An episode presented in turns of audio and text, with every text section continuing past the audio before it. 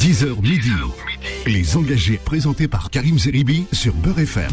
Bonjour à toutes et à tous, euh, chers amis. Très heureux de vous retrouver comme toutes les semaines de 10h à midi sur l'antenne de Beurre FM. Une émission euh, cette semaine consacrée en totalité à Noël. Alors vous allez me dire de quoi allez-vous parler? Ben, On va parler de tout. On va parler euh, euh, de la dimension familiale, de la dimension commerciale, de la dimension religieuse ou pas pour certains d'entre vous, euh, de l'inflation, hein, de l'impact de l'inflation, de la Covid. Est-ce que les familles vont se réunir comme elles aimeraient le faire avec ce retour de l'épidémie? Qui n'est pas simplement la Covid puisqu'on a la grippe, on a la bronchiolite pour les petits. Il y a une forme de télescopage des épidémies. Donc on va évoquer tous ces sujets avec mon équipe, Zora à la réalisation, Loupineda et euh, Faudil Bellamri qui m'accompagnent, mes deux journalistes qui m'aident à préparer l'émission et qui euh, interviennent aussi au cours de l'émission, puisque vous connaissez leur voix maintenant. Euh, bonjour Lou. Ça va, tout va bien? Bah Super, j'ai hâte d'être demain. Bon, ben oui, demain, tu nous diras d'ailleurs euh, ce que tu fais pour le, le réveillon de Noël. Euh, euh, donc, on va attaquer cette émission avec la dimension religieuse ou pas. Euh, Noël, beaucoup disent c'est une fête religieuse, d'autres disent non, c'est une fête païenne. Et euh, toutes les familles de France se réunissent euh, autour d'un repas. parfois posent un sapin dans le salon, les cadeaux au pied du sapin le lendemain du réveillon pour que les enfants se lèvent en joie. Et d'autres familles donc estiment que c'est une fête religieuse à laquelle on doit consacrer une cérémonie, un protocole, euh, et on voulait euh, commencer cette émission avec cette, double dimension. Qu'est-ce qu'on peut dire, Lou, à ce niveau-là, concernant nos, nos, concitoyens? Euh, On a des sondages, on a des éléments de statistiques. Comment appréhendent-ils Noël? Écoutez Karim, le jour de Noël est considéré plutôt comme une grande fête familiale et à ce titre, elle est célébrée par un grand nombre de gens à travers le monde. Mais à l'origine, il s'agit bien d'une fête religieuse suivie uniquement par les chrétiens. Les catholiques, les protestants et les orthodoxes considèrent Noël comme une fête extrêmement importante puisqu'elle est marquée par la naissance de Jésus. Mais finalement, c'est bien le Père Noël et son traîneau, la liste des cadeaux, le sapin et les lutins qui sont les symboles de Noël les plus visibles aujourd'hui. Alors peut-on encore parler d'une fête religieuse? Selon un sondage CSA, seulement 15 15% des Français associent encore Noël à la religion. Pour l'énorme majorité d'entre eux, c'est d'abord une fête de famille. Une étude Odoxa pour le Parisien révèle les mots les plus associés à Noël par les Français. Pour 96% des sondés, Noël est représenté par le mot familial. Puis pour 92%, c'est le mot convivial. Arrive ensuite le mot commercial, puis le mot joyeux. Et 84% des Français considèrent que Noël est surtout l'occasion de bien manger. Ah, c'est important quand même ce chiffre de 15% des Français seulement relient Noël à la religion. C'est ce que dit le sondage. Exactement, Karim, le sondage CSA. Alors, appelez-nous au 0153 48 3000 pour nous dire si vous, euh, vous considérez que Noël est une fête religieuse ou une fête païenne? Est-ce que vous fêtez Noël à la maison, en famille? Appelez-nous, composez euh, le numéro du, standard euh, de Beurre FM 0153 48 3000 et nous vous prendrons l'antenne pour vous faire témoigner. On a le plaisir d'accueillir sur notre antenne Xavier Accard, qui est le rédacteur en chef de la revue Prier et qui est auteur d'un livre aussi, L'art de la prière, aux éditions Emmanuel. Xavier Accard, bonjour. Bonjour Karim. Merci euh, de nous consacrer un peu de votre temps ce matin. Il était important pour nous euh, d'avoir euh, un éclairage d'un sachant, si je puis dire, sur Noël, sa signification, la manière dont on consacre la, la, la, fête en famille, avec une dimension religieuse pour 15% de nos compatriotes. Est-ce que vous pouvez nous expliquer, expliquer à ceux qui nous écoutent, Xavier, la signification de Noël pour euh, nos compatriotes euh, euh, pratiquants de la religion chrétienne, catholique et protestante. Oui, avec, plaisir. En fait, tout ça part, d'une belle histoire, parce que d'un conte, il, y a, il y a 2000 ans, il y a une famille sous, l'Empire romain, quand l'Empire romain occupait la, Judée et la Galilée, eh il y avait une famille composée de Joseph, de Marie, sa jeune épouse, qui était enceinte, et qui ont été poussés à, pour le recensement qu'avait décrété l'empereur romain à revenir dans la terre euh, d'origine de leurs ancêtres, qui était à Bethléem. Et donc ils sont arrivés, ils n'avaient pas de, maison, Marie était enceinte, et euh, ils ne trouvaient pas de place en fait dans la, salle commune. Et donc on les, ils ont trouvé la place dans un dans une étable. À cette époque-là à Bethléem, il y avait des, des, étables dans des grottes. Et là, euh, un enfant est né qu'ils ont appelé Jésus.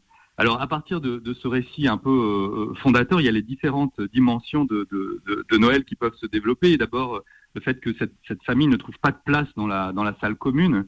Et, et, que Jésus naisse dans une étable au milieu des animaux, dans les mauvaises odeurs, et qu'on le couche dans une dans une mangeoire. Donc ça, ça renvoie à, à la fois à la dimension très profonde théologique parce que les chrétiens pensent que Jésus c'est Dieu qui s'est uni à l'humanité, donc c'est en fait c'est l'abaissement en quelque sorte de Dieu qui est le sans limite et qui prend la condition euh, humaine, c'est symbolisé par cette condition misérable, mais c'est aussi la fête des pauvres, de la pauvreté en quelque sorte. Et donc euh, Noël est une fête de l'hospitalité où on est plus plus sensible aux pauvres. Ensuite, il y a une dimension, c'est une naissance. Alors on célèbre une, une naissance et les chrétiens ont même trois messes, c'est un des seuls jours dans l'année pour, pour célébrer. Alors, à quel moment sont les messes, Xavier? Dites-nous. Alors, il y a une messe qui est au cœur de la nuit. C'est la messe de minuit, c'est la plus connue, euh, qu'on retrouve dans les contes d'Alphonse Daudet avec les, les trois messes du, du, du, curé là, du, du Mont Ventoux. Donc, c'est le 24 au soir à minuit. Voilà, exactement. Et ça, ça représente. Euh, euh, en fait, ce qu'on peut dire aussi, c'est que ça se passe au cœur de la nuit et en fait, Noël est fêté lors du solstice d'hiver, c'est-à-dire le moment où le jour est le plus court.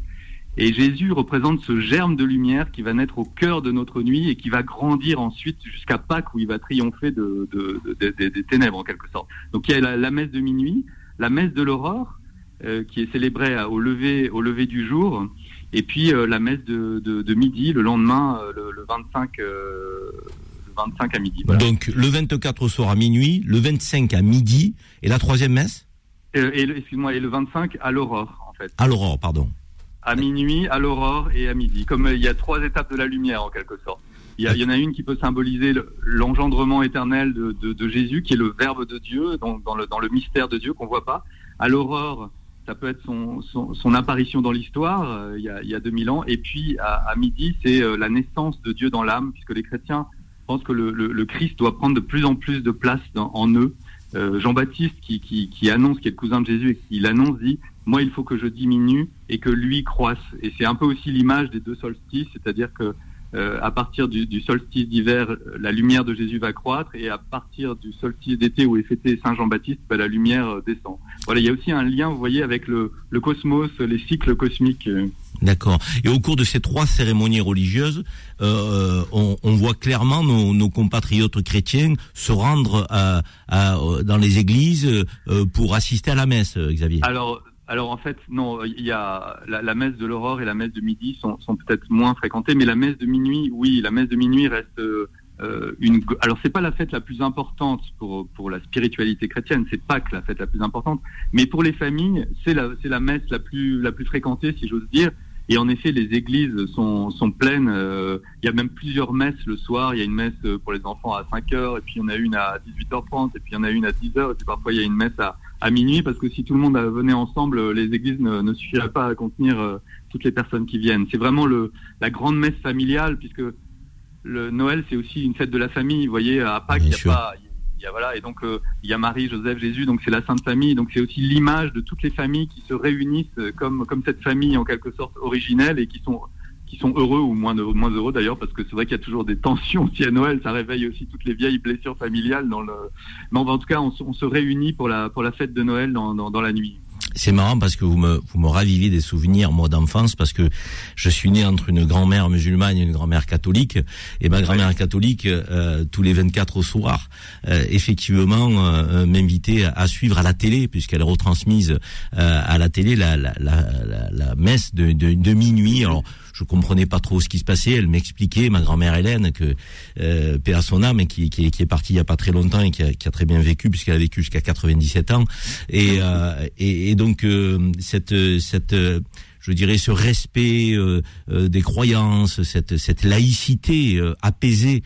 que moi, j'ai grandi dans, dans ce dans ce créneau-là, dans, dans cet état d'esprit-là, et, et, donc vous vous me ravivez des souvenirs, et je pense que de nombreuses effectivement familles françaises, donc le 24 au soir à minuit, se réunissent lorsqu'elles peuvent pas se rendre à, l'église devant la, télévision pour suivre la messe de, de minuit. On pense aussi à ceux qui ne peuvent pas se déplacer, qui ont des problèmes de mobilité, nos, nos personnes âgées, nos aînés. Euh, donc, euh, je pense, euh, je pense à eux aussi qui sont souvent seuls. Noël leur donne du, du baume au cœur euh, avec ce, rattachement aussi à, leurs croyances. Euh, quand on dit que 15% des Français euh, rattachent Noël à la religion, Xavier, vous êtes surpris ou, ou c'est un chiffre qui, qui vous paraît normal dans le contexte de la société française et l'évolution de la relation aux religions?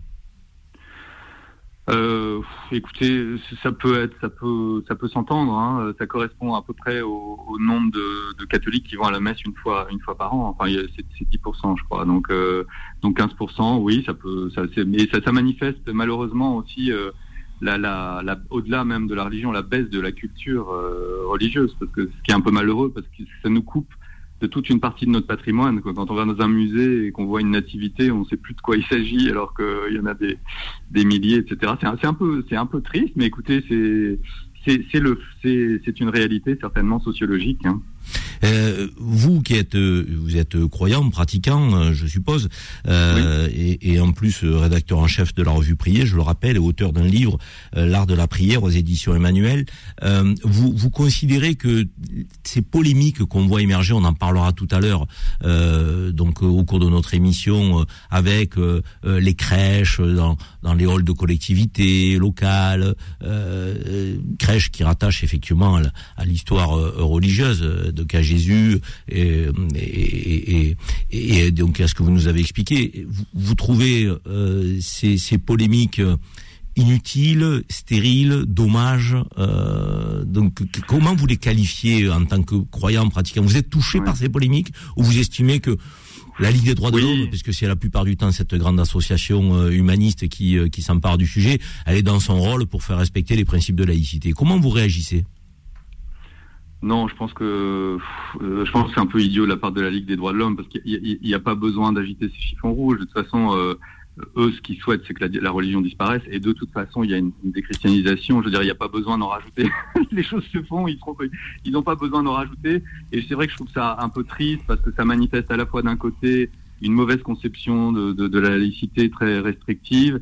Et puis il y a aussi de l'autre côté de, ceux qui en rajoutent dans, dans la publicité à leur crèche, etc. pour faire monter la pression. Ils récupèrent un peu la religion dans un but euh, purement euh, identitaire et politique.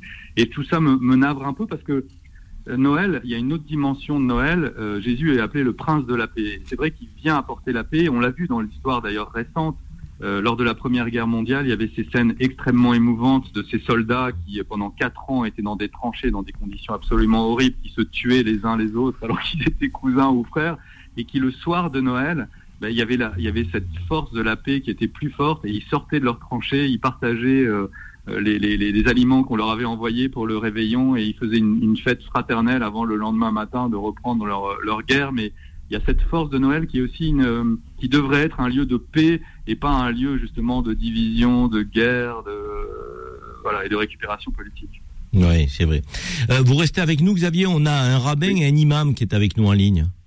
Oui, tout à fait. Merci beaucoup, Émile euh, Ackerman. Bonjour. Bonjour. Vous êtes un jeune rabbin. On est très heureux de vous avoir euh, donc en, en, ligne et on a avec vous Ali Damani, euh, imam à Marseille au sein de la mosquée de la Caplette. Bonjour Ali. Bonjour Karine, bonjour. Merci à tous les deux d'être avec nous, euh, avec euh, Xavier euh, en, en, ligne, Xavier Accard, hein, rédacteur en chef de la revue Prier auteur du livre L'art de la prière aux éditions Emmanuel. Émile Ackerman, jeune rabbin, et Ali Damani, imam à Marseille. J'ai envie de vous demander à tous les deux, au sein de vos communautés respectives, la communauté juive et la communauté musulmane, quel est le rapport à Noël? Est-ce que c'est une indifférence totale ou est-ce qu'il y a des familles qui, malgré tout, prennent Noël sous l'angle d'une fête païenne et euh, se réunissent en famille, mettent le sapin euh, et, et, et, festoient. Donc, euh, Émile, je vous, pose la question d'abord à vous. Écoutez, pour, moi, je vais séparer la, la fête de Noël et l'esprit de Noël, parce que euh, pour la majorité des Juifs, la fête de Noël est une fête religieuse. Euh, c'est comme ça qu'on l'aperçoit. C'est euh, la fête qui célèbre la naissance de Jésus. Donc pour nous, ça n'aurait pas trop trop de sens de la célébrer. De plus, il y, a, quelque chose un petit peu triste au niveau historique qui se rajoute à ça, c'est que souvent la nuit de Noël, eh bien, se, finissait par des massacres de Juifs dans, certaines localités dans le monde. Et, euh, c'est pour ça que c'est encore une, raison de plus de ne pas la, célébrer. Mais je, je, conçois que pour certaines familles, ce soit une bonne ambiance. C'est plus une occasion familiale, comme on a dit euh, juste avant, une façon de se, de se retrouver en famille.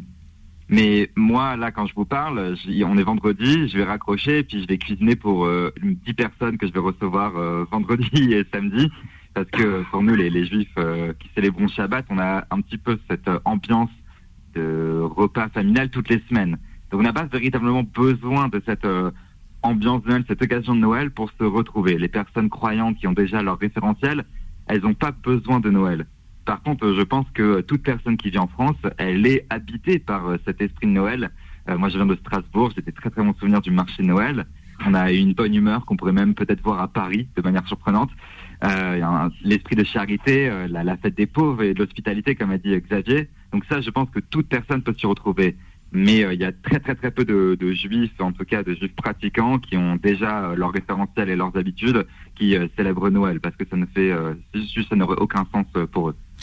Et vous nous dites quelque part aussi que toutes les semaines c'est Noël chez vous avec Shabbat. Donc, c'est ça, exactement. donc ça c'est c'est c'est important aussi de le souligner.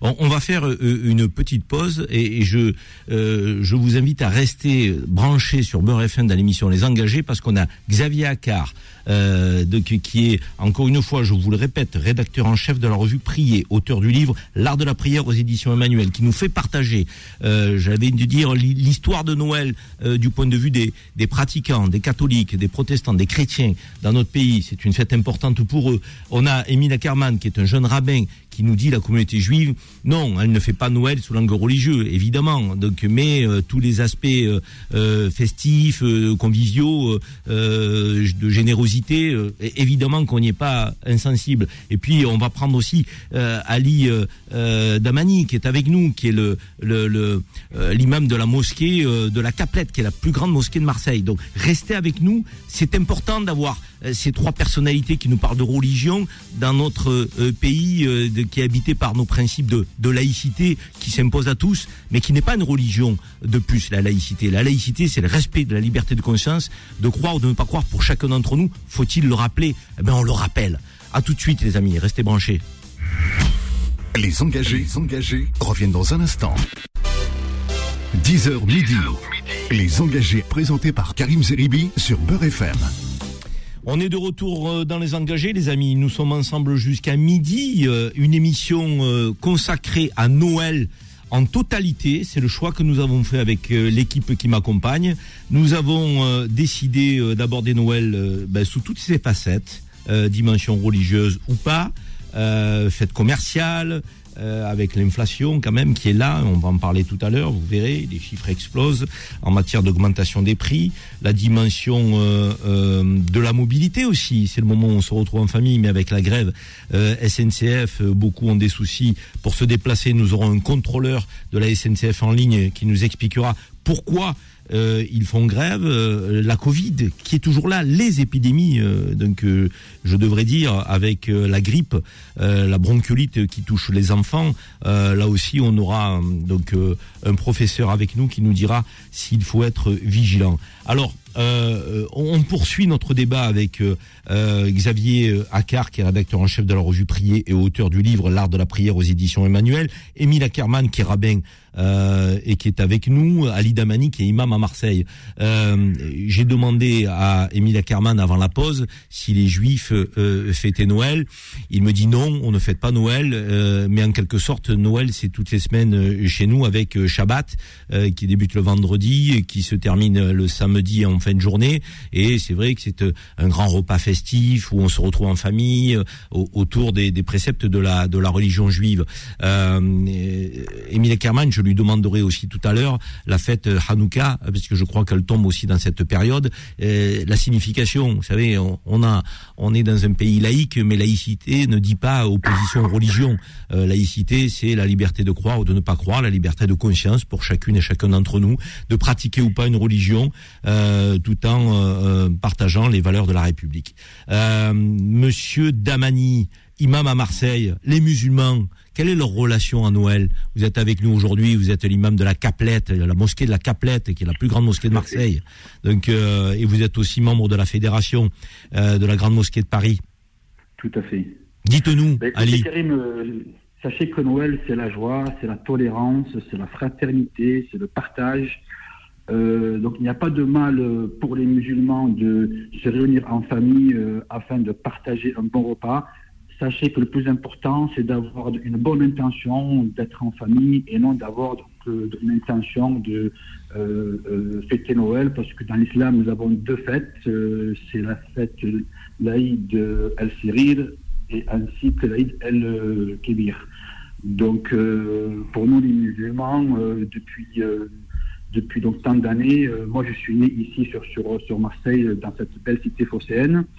Et donc, je constate qu'il y a des musulmans qui se réunissent donc le 24 décembre en famille avec les enfants, mais c'est juste une réunion conviviale et familiale. Mais, mais vous, vous qui êtes un imam euh, euh né à Marseille, euh, français, euh, donc d'origine algérienne, et vous accueillez dans votre mosquée des musulmans français nés sur notre sol, Marseille ou pas, mais vous accueillez aussi des, des, des, des musulmans récemment arrivés, donc votre mosquée est, est, ouverte à tous. Vous voyez une différence sur la dimension de, de cette approche culturelle dans la relation à Noël euh, en fonction de, de, de l'ancienneté, de la présence des musulmans sur le sol français, euh, pour ceux qui sont nés ici, ceux qui seraient nés de l'autre côté de la Méditerranée ou dans les pays d'Afrique subsaharienne, euh, où, où tout un chacun s'accorde à dire non, c'est une fête aussi païenne. On fait pas de crèche à la maison, on n'a pas de sapin, mais pour nous, culturellement, ça fait plaisir aux enfants. Euh, donc on se réunit en famille. Quelle est la relation des, musulmans à cette fête? Pour eux, ils la rattachent à une fête religieuse, euh, la fête de Noël, ou ils disent non, c'est une dimension païenne et, ça peut être aussi notre fête quelque part? Non, en fait, en fait, Noël, c'est une, coutume. C'est une coutume que voilà que toutes les familles donc, se réunissent. Euh, euh, sachez qu'il y a des pratiquants qui sont assez stricts, euh, qui ne se réunissent pas, qui sont voilà, qui disent que Noël c'est une fête chrétienne. Mais lorsqu'on lorsqu'on peut constater qu'il y a des qu'il y a des musulmans qui se réunissent, pour ce n'est pas pour donc fêter Noël, c'est pour donc se réunir avec les enfants pour leur offrir des, des petits cadeaux. Donc, donc il n'y a pas de mal particulier. Sachez que Noël se fête aussi donc, dans le Maghreb. On peut aussi constater qu'au Maroc, en Algérie, en Tunisie, certains musulmans fêtent, euh, également Noël. Donc c'est une coutume, mais ce n'est pas Noël dans le sens religieux, c'est plutôt une coutume euh, euh, que donc, certains musulmans donc, se réunissent en famille. donc il n'y a pas de problème particulier. Donc le plus important, c'est d'avoir une bonne intention. Hmm. Et d'ailleurs, Jésus est un prophète reconnu dans la religion musulmane. Tout à fait. Sachez que vraiment, donc, mais que, que Jésus euh, est un prophète que l'islam respecte énormément. Dans le Saint-Coran, il est cité 25 euh, fois le nom Jésus. Émile Ackerman, vous êtes toujours avec nous. Euh, merci Ali hein, pour ces précisions. Restez avec nous. Émile Ackerman, je parlais de Hanouka, qui est une fête juive qui tombe dans quelle période? Rappelez-nous-la. Et dites-nous en, quoi elle consiste cette, cette. Je crois que c'est la fête des Lumières, non?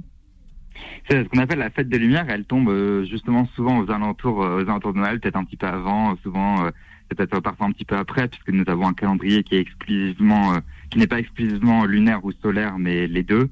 Donc ça tombe à peu près toujours à la même période de l'année. Et ça consiste à célébrer l'allumage de bougies deux choses qui sont d'un côté une victoire militaire de l'époque il y a 2000 ans, que les, Judéens, donc les, Juifs qui habitaient en Judée, en Palestine, et on célèbre parce qu'ils euh, ont réussi à repousser les Grecs qui voulaient les assimiler de force et qui voulaient les persécuter et les empêcher de pratiquer leur religion librement. Et de l'autre côté, on célèbre aussi le fait que à la suite de ce de cette victoire militaire, nous avons les Juifs retrouvent le temple et peuvent de nouveau célébrer leur culte comme à l'époque où il y avait donc un temple à Jérusalem, là où il y a maintenant la, la, mosquée là où il y a les des mosquées, il y avait un temple juif à l'époque, et euh, les, juifs devaient euh, allumer une bougie, un candélabre donc de sept branches qui ne devait jamais s'éteindre, et ils n'avaient pas trouvé assez d'huile pour pouvoir euh, allumer cette, cette bougie entièrement, mais finalement ils avaient une seule d'huile qui devait durer un seul jour et qui a permis, qui a finalement duré huit jours. donc on célèbre pour huit jours aussi ce miracle-là de l'huile qui a euh, brûlé pendant huit jours au lieu de juste un. Donc c'est en même temps une victoire euh, matérielle et en même temps une victoire spirituelle. Et je, trouve que ça rentre bien d'ailleurs dans le, thème de la laïcité puisque les juifs allument la Hanoukia, donc allument ce, chandelier à huit branches, à neuf branches si on compte euh, la, branche supplémentaire, branche supplémentaire, eh bien on l'allume en face de la fenêtre parce que on veut réclamer justement cette position dans l'espace public en disant nous voulons que ce miracle soit visible, nous voulons que notre célébration soit visible. donc je pense que ça, ça peut rentrer dans le débat de la laïcité aujourd'hui, dans le fait que euh, la religion a toute sa place dans l'espace public, que ce soit euh, le, sapin de Noël, euh, les crèches de Noël, mais mmh. encore la fête des Lumières des Juifs, où nous pensons que nous pouvons tous coexister dans le même espace.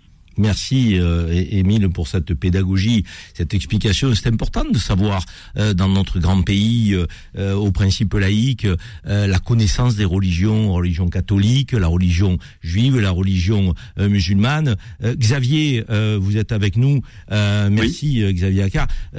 quand on entend ce rabbin, ce jeune rabbin, cet imam de Marseille, on se dit que on a l'impression qu'on est, on a, on a un problème presque, on a un complexe vis à -vis des religions euh, dans notre pays euh, sous couvert de laïcité, euh, parler de religion serait serait presque malsain. Et on peut pas sortir de cette de cette de cette spirale, de cette approche qui qui, qui nous enferme plus qu'elle nous libère. donc connaître les religions, c'est connaître l'autre, c'est c'est grandir, c'est progresser, donc c'est c'est ouvrir son esprit, donc avec une approche de, de, de respect. Vous, vous ne pensez pas qu'il est dommage qu'on ne soit pas plus dans l'apprentissage donc des, des, des religions la connaissance des religions dans notre pays?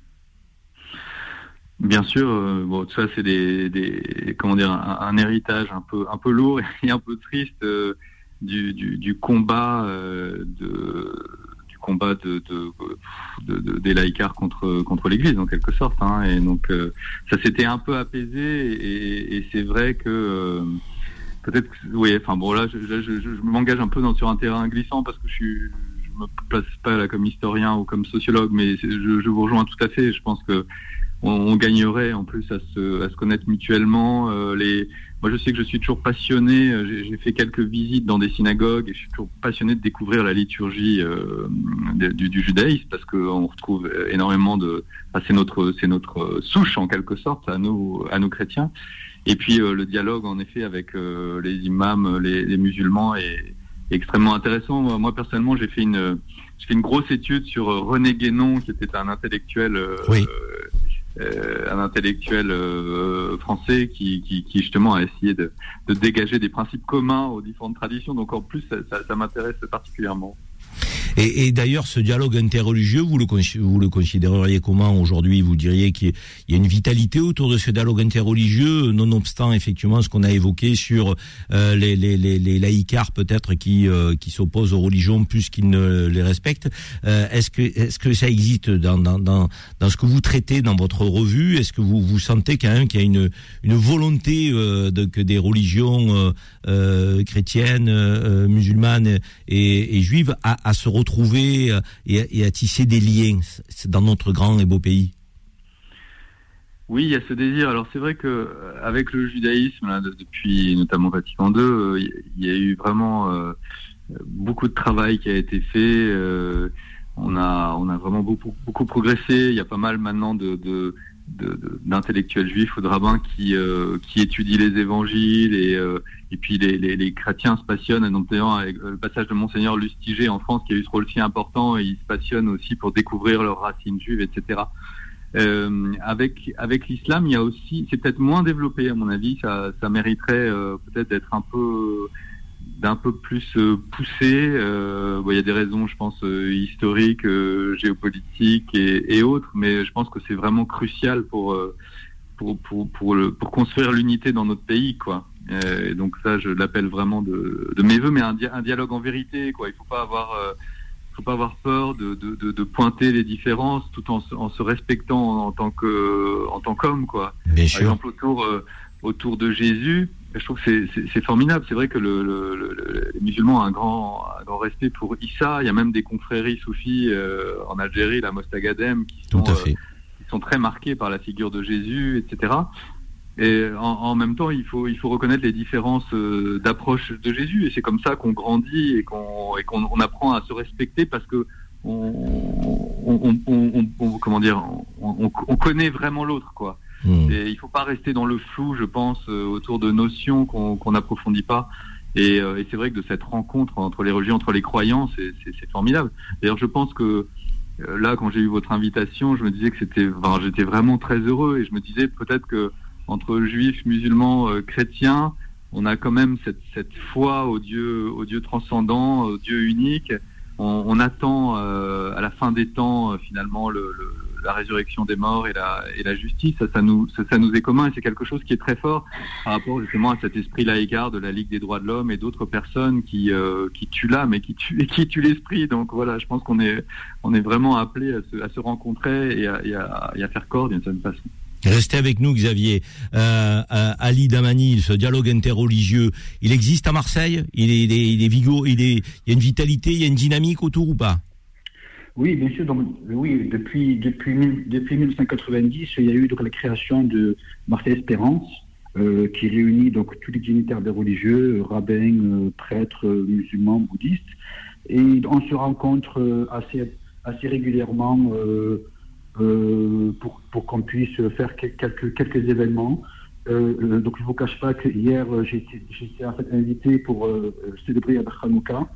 Donc euh, j'étais avec, avec la communauté juive et, euh, et donc j'ai partagé donc ce, donc ce grand moment de joie euh, qui m'a fait qui m'a fait beaucoup plaisir d'ailleurs. Merci. Quand on vous entend, euh, Xavier, Émile et Ali, on se dit, mais finalement, donc euh, euh, ça fonctionne dans notre pays. On se rencontre, on, on, on s'apprécie, on se respecte.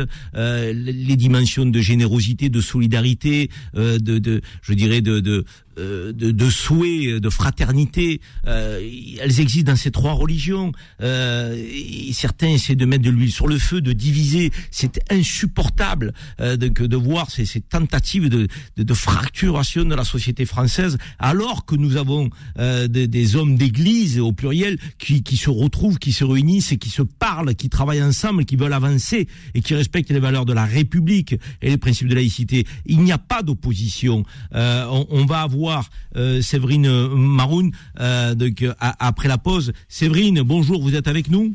Oui, bonjour. Première adjointe au maire d'Aulnay-sous-Bois. Vous allez nous parler de votre marché de Noël à Aulnay après la pause. Restez avec, nous. Je l'ai vu, il est fabuleux ce marché, il est magnifique ce que vous avez fait. Vous allez nous dire un petit peu euh, qui le fréquente, qu'est-ce qu'il y a dans ce marché. Donc euh, on est avec vous dans quelques minutes, Séverine. Merci. Merci. Petite pause les amis, on revient dans quelques minutes. Les engagés, engagés reviennent dans un instant. 10h midi. Les engagés présentés par Karim Zeribi sur Beurre FM. Nous sommes de retour dans les engagés, les amis, jusqu'à midi. Nous sommes ensemble. Une émission aujourd'hui consacrée en totalité à Noël. Nous avons Xavier Accard, qui est le rédacteur en chef de la revue Prier et auteur du livre L'art de la prière aux éditions Emmanuel, qui est avec nous. Émile Ackerman, qui est rabbin euh, Ali Damani qui est imam à Marseille, la mosquée de la Caplette, qui est la plus grande mosquée de Marseille. Nous avons Séverine Maroun, première adjoint au maire d'Aulnay-sous-Bois, que je vous ai présenté avant la pause. Et c'est avec elle que je repars euh, euh, sur cette séquence euh, jusqu'à à peu près 11 heures. Nous sommes ensemble pour euh, évoquer les initiatives qui ont été prises par les collectivités locales à Aulnay-sous-Bois. Séverine, vous avez mis en place un marché de Noël Oui, tout à fait. Alors ce marché de Noël, expliquez-nous d'abord, c'est là, c'est chaque année que vous le mettez en place ou c'est une initiative un peu nouvelle à Aulnay-sous-Bois? Non, on l'a mis, euh, on l'a lancé en 2014 lorsque notre maire euh, Bruno Béchiza a été élu. Euh, donc c'est la neuvième édition. Neuvième édition. Bruno Béchiza que nous avons reçu pendant deux heures dans les locaux euh, et dans les studios de, de, de FM. Et une, très belle émission. Nous avions eu de, de, très bons retours. Et je me suis rendu sur votre marché de Noël à l'invitation du maire d'Aulnay-sous-Bois, Bruno Béchiza. Je vous avoue euh, que j'ai été émerveillé par euh, ces stands qui composent ce marché, qui est un centre-ville d'Aulnay-sous-Bois. Dites-nous un peu ce marché, de, que, qui le fréquente Tous les Aulnaysiennes et les Aulnaysiens ou plutôt ceux qui euh, euh, ramènent Noël à une connotation religieuse, ou alors euh, c'est très large? Alors non, c'est effectivement très large. Euh, ça vient de partout, hein. essentiellement des Olnésiens. Mais maintenant, euh, au bout de la neuvième édition, euh, on voit des, des, gens arriver d'autres villes et d'un petit peu partout. C'est vraiment un rendez-vous plutôt familial. C'est, on y voit papa, maman, les pitchounous, les grands-parents, les oncles, les tantes. Il y a vraiment pas de connotation religieuse. C'est plutôt une ambiance familiale et réservée à une ambiance plutôt C'est volontaire de votre part, par exemple, de, ne pas avoir mis de crèche dans ce marché de Noël, ou euh, donc euh, c'est pas quelque chose auquel vous vous, vous êtes posé la question? On s'est pas posé la question. Le but, c'était euh, vraiment de, de, lancer cette magie de Noël, des vacances de Noël, euh, parce qu'on on le voit, les enfants euh, voient dans nos rues des illuminations, parce qu'à Aulnay-sous-Bois, on les a maintenus. il y a un esprit un petit peu festif. Donc le but était d'accompagner cette magie de Noël par ce marché avec des animations, des chants, il y a des mascottes, il y a le Père Noël bien évidemment, euh, qui est sur place. Mais c'est vraiment l'esprit euh, festif autour de la magie de Noël. Oui, esprit festif, convivialité, les enfants, la joie, la chaleur humaine, c'est tout ce qu'on voit sur votre marché avec les stands qui euh, proviennent souvent de producteurs locaux. Hein tout à fait de producteurs locaux. Il y en a même euh, de la France entière maintenant qui vient. On avait, on a commencé avec 20 euh, exposants euh, en 2014. Nous sommes à 55 aujourd'hui. Donc chaque année, ben, on étend le marché. Bientôt, il va peut-être falloir qu'on change d'endroit parce qu'il commence à être un petit peu petit. Mais il y a des food trucks, il y a des barbes, des barbes à papa, des bars à crêpes, des churros. Tout le monde peut peut déguster ce qu'il veut et puis faire ses courses. Euh, fromager, dattier, produits corse, un petit peu de tout pour tout le monde. Fabuleux. Moi, encore une fois, j'y suis euh, allé, je me suis rendu sur place. Il y a, il y a un esprit euh, convivial. Alors, il faisait très froid lorsque j'y suis allé. Ça s'est radouci depuis. Mais je peux vous dire que la chaleur du marché de Noël euh, vous permet d'oublier un peu la, la, la, fraîcheur de, de, des températures parfois. Restez avec nous, Séverine, parce que je vais demander à Ali Damani qu'est-ce qu'il pense en tant qu'imam de ces initiatives de maire dans les collectivités locales euh, euh, mettent des crèches euh, dans les halls de collectivité, dans les bâtiments publics. est-ce que vous, imam, donc représentant de la, communauté musulmane, est-ce que ça vous dérange et, vous comprenez la démarche de la Ligue des droits de l'homme qui attaque ces collectivités pour faire enlever les crèches, ou est-ce que vous dites c'est pas utile de, venir sur le terrain juridique, laissons les maires prendre ces initiatives, en tout cas ça ne gêne pas la communauté musulmane. Quelle est votre position ben écoutez, Karim, euh, personnellement, donc ça ne me gêne pas et je ne pense pas que ça gêne euh, ainsi la communauté musulmane. Donc, euh, si, si donc les mairies décident de, de, mettre des crèches, moi, donc je trouve pas ça gênant. Ensuite, c'est une culture, hein, nous sommes en France. personnellement, donc ça ne me gêne pas du tout. Pour vous, euh, la, la, la, France a, des racines euh, et une culture euh, ancestrale chrétienne, et donc la laïcité ne doit pas faire intrusion dans, dans, ce moment festif de, que lorsqu'un maire met en place une crèche. Pas du tout, pas du tout. Donc c'est pas gênant pour nous les musulmans, pas du tout. Et Émile Ackerman, rabbin, vous avez quelle position vous vis-à-vis de ces initiatives? Écoutez, euh, Karim, je suis très partagé par rapport à ces initiatives, puisque d'un côté, je reconnais parfaitement que la France a une culture chrétienne et que je, ne vais pas la changer. moi, je n'exige rien de mon statut de, minorité. Par contre, je ne rejoins pas Xavier qui parlait donc de, de pour la, Ligue des droits de l'homme.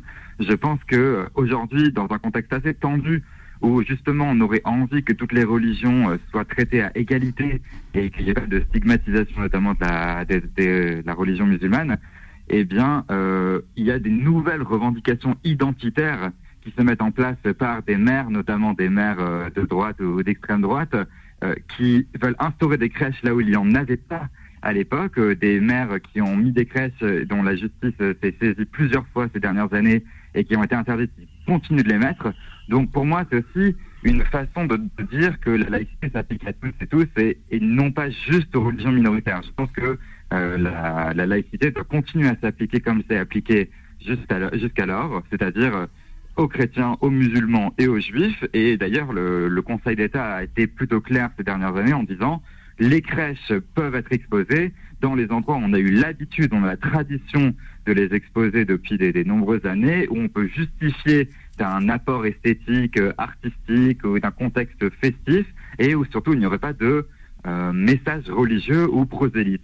Donc c'est-à-dire que quand on parle de préserver les crèches, finalement les crèches qui sont là depuis longtemps, elles peuvent être préservées on parle de nouvelles euh, initiatives qui sont des revendications identitaires. Vous, vous êtes plutôt euh, réticent parce que vous estimez que ce sont des revendications qui ont plus un caractère politique euh, à travers euh, une idéologie politique et, et, qui nous qui nous éloigne de la dimension festive, joyeuse et bon enfant.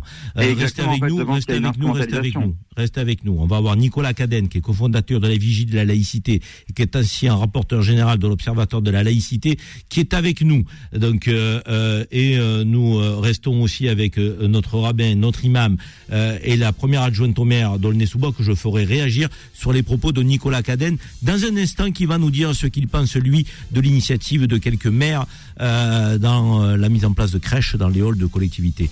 On revient dans quelques minutes, c'est très court là, restez avec nous. Les engagés, les engagés reviennent dans un instant. 10h midi. Les engagés présentés par Karim Zeribi sur Beurre FM. Je vous avais dit que c'était une courte pause. Vous avez vu, j'ai tenu parole. Hein. Donc, euh, pour certains, il y a eu un peu d'oreille, d'autres de la publicité. Donc, en fonction des décrochés, donc vous n'avez pas eu la, le même euh, intermède. Mais euh, nous sommes ensemble jusqu'à midi. On, on remercie Xavier Accard d'avoir été avec nous. Il a été obligé de, de nous quitter. nous prenons rendez-vous avec Xavier pour la rentrée pour une émission spéciale sur la laïcité et la relation aux religions dans notre grand et beau pays. Émile Accard rabbin, est toujours avec nous. Ali Damani, euh, euh, imam de la mosquée de, euh, de la Caplette à Marseille, est toujours avec nous. Séverine Maroun, première adjointe au maire d'Aulnay-sous-Bois, également. Et Nicolas Caden, que j'annonçais avant la pause, cofondateur de la Vigie de la laïcité et ancien rapporteur général de l'Observatoire de la laïcité. Nicolas Caden, il connaît parfaitement ces sujets. Il est très pointu sur ces questions. Donc, bonjour Nicolas. Bonjour. Merci d'être avec nous. Je sais que ça n'a pas été facile pour vous. Euh, donc euh, vous vous êtes libéré, on vous en remercie. Et d'ailleurs, je, je, fais comme euh, avec Xavier Accard, je vous lance une invitation pour la rentrée en studio pour évoquer euh, pendant deux heures donc ces sujets euh, éminemment importants pour les équilibres de notre société française et que certains essaient d'instrumentaliser à des fins politiques pour nous diviser. Nicolas, ces crèches dans les collectivités. Euh, qui sont attaqués par la Ligue des droits de l'homme, une grande association humaniste, euh, qui indique que c'est une entorse à la laïcité. Vous estimez euh, que c'est un combat qui est nécessaire, un rappel qui est nécessaire, ou vous pensez que on pourrait laisser passer et c'est pas si dramatique que ça? Bah, C'est un rappel nécessaire, c'est parce que c'est un rappel du droit, de, ce qu'est la laïcité faut, faut savoir, comme ça a été précisé par Émile Carman, qu'avant, il y a une dizaine, une quinzaine d'années, aucune mairie n'installait de, de crèche dans, dans, dans son rôle. Hein. Euh, c'est tout à fait nouveau. Et les seuls qui le faisaient, sont effectivement toujours autorisés, c'est-à-dire qu'elles le faisaient dans un contexte très traditionnel de Cent ans de Provence, par exemple, ou d'autres folklore, et sans marque d'adhésion d'un quelconque culte, sans mettre en avant euh, la religion catholique. Or là, ce qui se passe, ce sont des mairies qui clairement mettent en avant la religion catholique, des, une identité qui serait supposée uniquement euh, catholique, ou tout du moins très majoritairement catholique en France, qu'on devrait mettre en avant et privilégier alors même que la mairie est une, euh, bah, c'est la maison commune, hein, c'est la maison de tout le monde, et l'administration publique, comme toute administration publique, doit être neutre et impartiale vis-à-vis de toutes et tous, et donc n'a pas à marquer de préférence ou d'adhésion à, un culte en particulier. Donc les crèches, elles sont évidemment pas menacées à l'inverse de ce qu'on entend, elles peuvent toujours être dans les églises, toujours être dans les commerces, toujours être chez soi, et même donc, je le disais, dans, des lieux publics, dès lors qu'il y a une vraie tradition euh, ou un folklore local euh, établi, mais en revanche, elles ne doivent pas être instrumentalisées euh, des élus effectivement plutôt droite ou d'extrême droite, qui en font un outil identitaire pour opposer les uns et les autres et pour dire, ben voilà, ici on est en France, on est principalement catholique, etc. Alors même que justement la France, elle est laïque et la laïcité c'est quoi? C'est qu'il n'y a plus de majorité ou de minorité, on est toutes et tous à égalité en droit et en devoir et, l'administration nous traite de la même manière, elle ne privilégie pas une religion par rapport à une autre. Mais je le répète, ça n'empêche que dans les lieux privés, évidemment, que les crèches sont toujours possible, et même donc dans les lieux où il y a une vraie tradition euh, folklore euh, établie. Et par ailleurs, j'entends aussi que les sapins, les seraient menacés, pas du tout. Les sapins, les santons ne sont pas des symboles religieux en tant que tels et peuvent évidemment euh, être exposés partout. On note quand même, euh, Nicolas, qu'il n'y a aucune revendication et mobilisation ni de la communauté musulmane ni de la communauté juive vis-à-vis de ces euh, euh, de ces crèches, de ces de ces signes qui peuvent apparaître ostentatoires. Donc, non, mais c'est important de le dire parce que c'est important de le dire. Ça veut dire que les, les, les musulmans et les juifs ne sont pas dans une, une démarche de, de, de laïcité, de, de, de, combat ou de, de compétition, de jalousie ou de quoi que ce soit. ils nous disent même la France a des racines chrétiennes, euh, donc nous ça nous choque pas. Euh, c'est la Ligue des droits de l'homme qui apparaît neutre, qui mène un combat qui est juridique, mais mais mais peut-être que le point important c'est que c'est un peu ce que nous disait Émile et que vous nous vous nous rappeliez, c'est que ces crèches ne sont pas utilisées euh, pour fédérer, pour rassembler, donc mais mais pour afficher une forme d'idéologie, de revendication. C'est peut-être là le souci, et c'est peut-être là qu'on devrait expliquer pourquoi que la, la Ligue des droits de l'homme se mobilise. C'est ça. Vous avez résumé la situation, c'est tout à fait ça. Le, problème là, et c'est pour ça quand même qu'il ne faut pas laisser passer, c'est que c'est une instrumentalisation identitaire hein, pour diviser, pour derrière, vous l'avez vu, il y a une proposition de loi derrière qui se fait pour modifier la loi de 1905, et ça c'est pas neutre, hein, c'est grave. Donc ils instrumentalisent ces affaires pour modifier la loi de 1905 et pouvoir euh, modifier son article 28 et du coup permettre d'apposer des symboles religieux mais uniquement catholiques. Donc ça veut dire que demain, si la loi été modifiée, on pourrait privilégier une seule religion un peu partout, et c'est là où ça deviendrait euh, dangereux. L'administration publique, je le répète, elle doit, doit être neutre, elle respecte tout le monde de la même manière, elle ne doit pas utiliser effectivement euh, des outils comme une crèche euh, pour diviser. Et effectivement, vous avez raison, vous avez, mis le point dessus.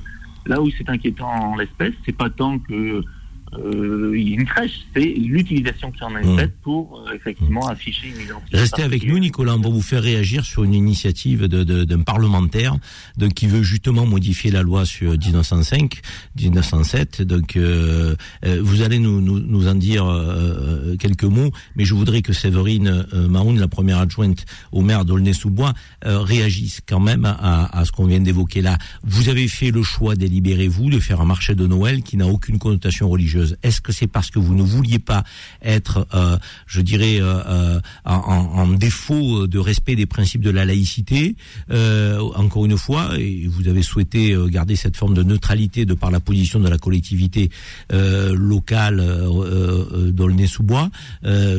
quelle, quelle a été votre, votre position vis-à-vis de, de, ces sujets-là? Et quand vous voyez une collectivité qui met en place une crèche dans un hall, qui est attaquée par la Ligue des droits de l'homme, en tant que premier adjoint d'Aulnay-sous-Bois, vous vous dites quoi? C'est normal? Alors, moi, c'est très simple. Euh, j'estime qu'il n'y a pas besoin de loi pour réguler le bon sens, à mon avis. Hein. Euh, la religion, de toute façon, c'est le soi profond. Ça doit être à la maison, ça doit être chez soi. Euh, nous, on a fait le choix effectivement de ne pas faire de crèche parce que tout devient polémique. Donc autant éviter de rentrer dans des polémiques qui ne servent à rien Donc nous, on, a accentué la magie de Noël, euh, la fête familiale, comme je vous le disais, euh, l'union euh, sacrée de la famille quelque part. Je pense que c'est ce qui nous réunit tous et dans toutes les religions d'ailleurs. ce qui n'empêche que Hanouka, l'allumage des lumières, on le fait par respect parce qu'on y est invité avec Monsieur le maire Bruno Béchizard. La fête de l'Aïd, on y est également. Et puis, il y a des crèches vivantes. Enfin, il y en avait une. Là, cette année, il n'y en a pas, mais habituellement, on a des crèches vivantes. Chacun fait ce qu'il veut. Chacun fait ce qu'il peut. Et de toute façon, je ne vois pas pourquoi on y met de la politique là-dedans. Hum. Vraiment, je vous, le pense. Vous dites je la religion. régule du bon sens. La religion. C'est une affaire personnelle, intérieure. Et euh, lorsqu'il y a des initiatives privées euh, des trois religions monothéistes, euh, de que vous vous rendez à ces manifestations en répondant aux invitations par respect de, de, de ces trois religions. Tout à fait. Tout à fait. Vous savez, moi je suis mariée avec un Libanais depuis 25 ans. Donc je vais pas revenir sur l'histoire du Liban. Mais euh, une chose m'a marqué, euh, euh, j'avais 25 ans, en plein Beyrouth, là où vous avez une église, vous avez juste à côté une mosquée. Tout le monde vient ensemble. Personne ne se pose des questions. Il n'y a pas de sujet. Donc je vois pas pourquoi on devrait.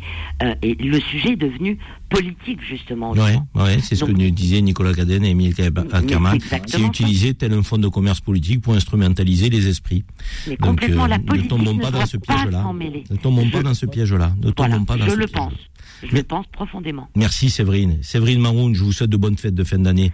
Hein, donc, euh, à, vous. à tout votre conseil municipal, au maire de qu'on aime beaucoup, euh, Bruno Béchiza. Hein, prenez soin de vous, à bientôt sur notre antenne. Très bien, merci. Merci, au revoir. au revoir. Au revoir. Euh, euh, on, va euh, réagir sur une proposition d'un parlementaire, Lou. Est-ce que tu peux nous rappeler, Lou Pineda, que l'initiative qu'un parlementaire a souhaité prendre pour modifier la loi du 1905 Quelle est-elle cette initiative? Alors Stéphane Le Rudulier, sénateur LR des Bouches-du-Rhône, a apporté son soutien au maire de Béziers, Robert Ménard, suite à la demande de retrait de sa crèche au sein de la mairie. Et en effet, il va plus loin, puisqu'à la veille de Noël, il propose avec 20 sénateurs de modifier cette fameuse loi de 1905 afin de préserver les crèches et traditions immémoriales de la nation française. Il souhaite défendre cet héritage en expliquant que les traditions immémoriales de notre nation, comme les crèches, les galettes des rois, les arbres de Noël, les œufs de Pâques, sont des symboles appréciés par les Français, qu'ils les tiennent de leurs ancêtres au-delà de toute pratique religieuse. Il s'agit donc ici de symboles culturels et non pas cultuels puisque Noël a depuis longtemps quitté l'univers de la religion. Il propose donc d'établir une distinction entre ceux qui relèvent du culte et des traditions, rappelant l'importance de garantir les deux dimensions essentielles de l'unité française, la laïcité qui dessine la largeur de l'espace public et l'identité qui lui donne sa profondeur. Alors, on va faire réagir Nicolas Cadenne et notre avocat Hervé Serroussi, avocat marseillais, qui est là pour nous apporter des éclairages juridiques. Mais avant euh, donc de vous faire réagir à tous les deux, Nicolas et Hervé, je voudrais avoir l'avis de Émile euh, Ackerman et de Ali Damani, euh, donc rabbin et imam, sur cette initiative. En un mot, après je vous libère, messieurs, et merci d'avoir été avec nous. Euh, Émile, cette cette initiative, euh, vous la trouvez euh, quoi décalée, complètement en, défaut de, de, des principes de laïcité, ou vous dites pourquoi pas faire passer dans le la dimension culturelle ben, ces, sujets qui peuvent qui peuvent effectivement apparaître en lien avec des grandes fêtes comme Noël. Écoutez, moi je trouve cette proposition scandaleuse puisque la loi de 1905 justement s'est construite pour euh, séparer les églises et l'État et pour euh, contrer euh, cette influence que l'Église avait sur l'État français à un moment donné, et donc qui vise à traiter à égalité toutes les religions. Aujourd'hui, modifier la loi de 1905, surtout venant de familles politiques qui disent tout le temps que la loi de 1905 est attaquée, j'y vois tout simplement une forme de revendication identitaire chrétienne qui est justement à l'encontre des principes de la laïcité. Donc modifier cette loi de la laïcité, c'est un scandale, c'est un danger, ça remettra en question euh, une centaine d'années d'héritage de cette laïcité qui justement permet la coexistence euh, active de tous les citoyens français, quelle que soit leur religion. Merci en tout cas Émile d'avoir été avec nous. Je vous donne rendez-vous à la rentrée pour cette grande émission sur la laïcité et les religions. Avec grand plaisir, merci beaucoup. Merci Émile, passez de belles fêtes et belles fêtes juives avec Hanouka qui, euh, qui arrive tel que vous tout le monde. À bientôt, à bientôt. Au, revoir. Euh, Nicolas, euh, Hervé Serroussi, vous êtes tous les deux en ligne avec nous. D'abord, Nicolas Caden, cette initiative, euh, comme Émile Ackerman, vous la trouvez scandaleuse, décalée, ridicule ou pertinente? Bah, Effectivement, scandaleuse dans ce sens où, où elle, elle confirme ce qu'on disait tout à l'heure. Effectivement, c'est donc la logique identitaire qui prévaut, ce n'est plus de la laïcité, c'est vouloir défendre euh, une identité catholique. Et en gros c'est revenir à l'idée que la France est uniquement fille aînée de l'Église alors qu'elle est d'abord fille de la Déclaration des droits de l'homme, si je puis dire. C'est comme ça en tout cas que c'est fondé la, loi de 1905. Et, donc, je le disais, il n'y a pas de, majorité ou de minorité. On est toutes et tous des Françaises et des Français. On a ensuite nos appartenances propres. Évidemment que la France a, connu une influence considérable du catholicisme. Mais pour autant, aujourd'hui, l'administration, elle est neutre, elle traite tout le monde de la même manière. Ça ne veut pas dire que euh, le catholicisme n'est pas présent dans notre quotidien, notre histoire. On le voit bien autour de nous, dans notre patrimoine, etc. Mais il est inutile que l'administration publique change, euh, change la loi de 1905 pour euh, favoriser une, une, culture ou un culte en particulier. Parce que, à l'inverse de ce que raconte ce sénateur concernant tout ce qui est réellement culturel, il n'y a aucun problème et ils ne sont absolument pas mis en danger. Et euh, tout ce culturel peut parfaitement être exposé euh, dans des lieux publics et même dans des mairies. Donc il n'y a aucun risque pour les sapins de Noël ou je ne sais quoi, ou même les centaures. Non, on le répète, ce qui est juste euh, interdit, c'est de marquer une adhésion à un culte. C'est qu'une administration publique marque une préférence pour un culte et une adhésion à un culte, c'est tout. Le reste est tout à fait possible déjà et donc il n'y a pas besoin de, modifier la loi. Là, on revient à l'instrumentalisation politicienne dont on parlait tout à l'heure. Bon, Nicolas, il faudra que cette cette émission que, que, nous allons organiser et mettre en place à la rentrée, il faudra effectivement qu'on balaye tous les sujets euh, de que laïcité euh, euh, apaisée, laïcité de combat, laïcité qui divise, qui fracture, une laïcité qui permet la liberté de, de, de conscience, de croire, de ne pas croire. Donc on a un tellement euh, beau concept, tellement beaux principes de cette laïcité qu'on parfois on ne comprend pas pourquoi certains tentent de de, de, de, l'utiliser, de l'instrumentaliser pour diviser la société française. Et votre éclairage sera prépondérant euh, pour cette émission de rentrée. Merci d'avoir été avec nous, Nicolas. Hein. Avec plaisir, merci. Passez de belles fêtes. Passez de belles fêtes. merci, merci, au revoir. Euh, Hervé Serroussi, vous êtes avec nous, Hervé? Oui, bonjour Karim. Hervé, d'un point de vue purement juridique, euh, cette proposition de loi, elle est, elle est décalée en décalage total ou euh, elle peut trouver une issue, une voie? Non, elle est en décalage total, euh, Karim. Hein.